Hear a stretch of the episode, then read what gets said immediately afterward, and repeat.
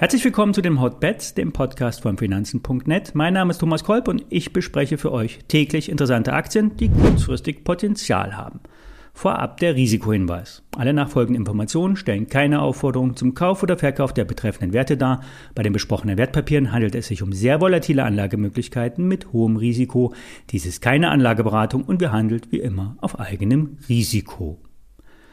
Heute geht es um ein gehebeltes Investment auf die Pharmaaktie Sanofi. René Wolfram vom Real Money Trader, der vor allem technische Signale einsetzt und viel die Statistik bemüht, René hat das Schwergewicht Sanofi identifiziert. Die Aktie hat eine gute Aufwärtsbewegung hinter sich, lief in der letzten Zeit seitwärts und setzt nun zu einem Ausbruch an.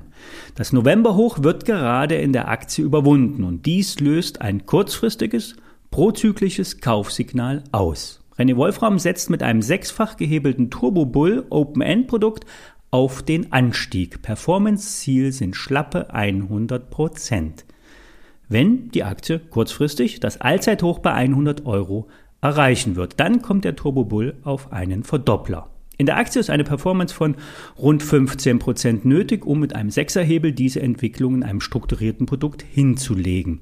Die Aktie von Sanofi ist kein Überflieger, die Firma ist solide, ein Dickschiff, eine Aktie, die sich für ein gehebeltes Investment anbietet. Wenn man nur in die Aktie investiert, was natürlich auch geht, wird man allerdings nur sehr selten eine überdurchschnittliche Rendite einfahren. Daher der Einsatz eines Hebelproduktes. Fazit, Ausbruchssignal, Trendaktie mit kurzfristigem Potenzial, Ziel das nahe Allzeithoch und die WKN bzw. die ISINs äh, zu dem gehebelten Produkt findet ihr in den Show Notes. Das Gerücht um den Warta-Partner aus dem Automobilsektor könnte bald gelüftet werden. Warta hat vor einiger Zeit die Autobatterie V4Drive vorgestellt. Eine schnell ladende Batterie. Sechs Minuten werden hier für eine Vollladung kolportiert. Diese Batterie hat eine enorm schnelle Leistungsbereitstellung. Das heißt für einen Booster oder Turbo bestens geeignet. Na, klingelt's schon?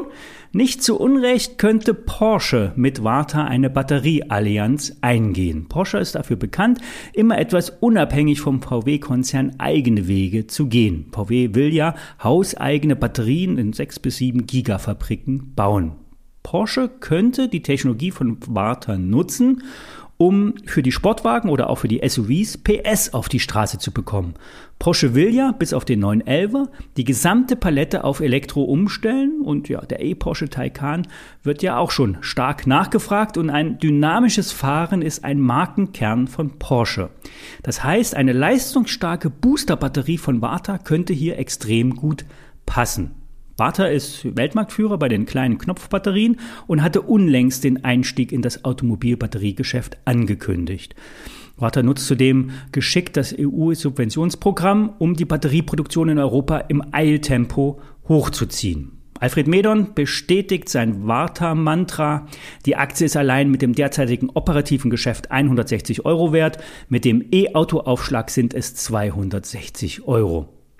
Fairerweise muss gesagt werden, mit dieser Meinung steht er etwas alleine da. Die Analysten sind mit der Bewertung der Warta-Aktie nicht zufrieden und halten sich mit eher euphorischen Aussagen zurück. Immer gegen den Trend zu schwimmen, ist eine Strategie von Ingmar Königshofen. Ingmar betreibt einige Börsendienste und geht schon mal long, wenn alle short gehen und andersherum. Ingmar nutzt bei seiner Investmentideen sehr stark ähm, die Sentimentanalyse. So geschehen auch jetzt beim Kupferpreis. Kupfer hat sich in den letzten zwölf Monaten rund verdoppelt. Die Nachfrage aus der Industrie ist gigantisch, die Marktstimmung für Kupfer ist auf einem Rekordniveau. Wenn das Sentiment, also die Stimmung auf Rekordniveau ist, ist es schwer, noch mehr Euphorie, sprich noch mehr Käufer in den Markt zu ziehen. Alle sind ja bereits investiert und dementsprechend bullish. Wenn nun die Masse bullish ist, geht Ingmar short. Das klingt riskant, bietet aber durchaus Chancen, wenn noch ein paar andere Faktoren stimmen, zum Beispiel die Saisonalität. Es gibt im Jahresverlauf, vor allen Dingen bei den Rohstoffen, wiederkehrende Verkauf, äh, Verlaufsmuster, zumindest statistisch gesehen. Und hier zeigt der Indikator, dass regelmäßig die Kupferpreise im Mai anfangen, nach unten wegzukippen. Das lässt sich nicht genau auf den Tag bestimmen, aber die Monatsangaben, das stimmt schon auf die letzten 30 Jahre gesehen, ja, durchaus überein. Auch das würde nach Ingmars Analyse dafür sprechen, dass der Kupferpreis kurzfristig fallen wird. Der dritte Punkt ist das sogenannte Commitment of Trader, der COT-Report der US-Future-Börsen. In diesem Report ist zu sehen, wie die Commercials positioniert sind. Also das sind Produzenten, Einkäufer der Industrie, also keine Trader. Zuletzt zeigt der COT-Report einen neuen Extrempunkt, ebenfalls ein starker Indikator, dass der Kupferpreis demnächst äh, vom Hoch zurückkommt. Ja, und wenn nun diese Indikatoren Signale geben und die Charttechnik ebenfalls ein Bild liefert, dann könnte ein Schuh daraus werden. Kupfer kommt an das Hoch von 2011 heran. Hier ist eine Widerstandsregion. Und es ist sehr wahrscheinlich, dass hier kurzfristig der Kupferpreis zu Rücksetzern ansetzen wird. Wenn der Kupferpreis allerdings nach oben durchgeht, könnt ihr immer noch eure Position auflösen. Die größten Chancen bestehen auf der Downside. Soweit dazu. Weiterführende Informationen zu den Märkten findet ihr auf finanzen.net. Alle ISINs zum Nachlesen wie immer in den Show Notes und wir hören uns morgen.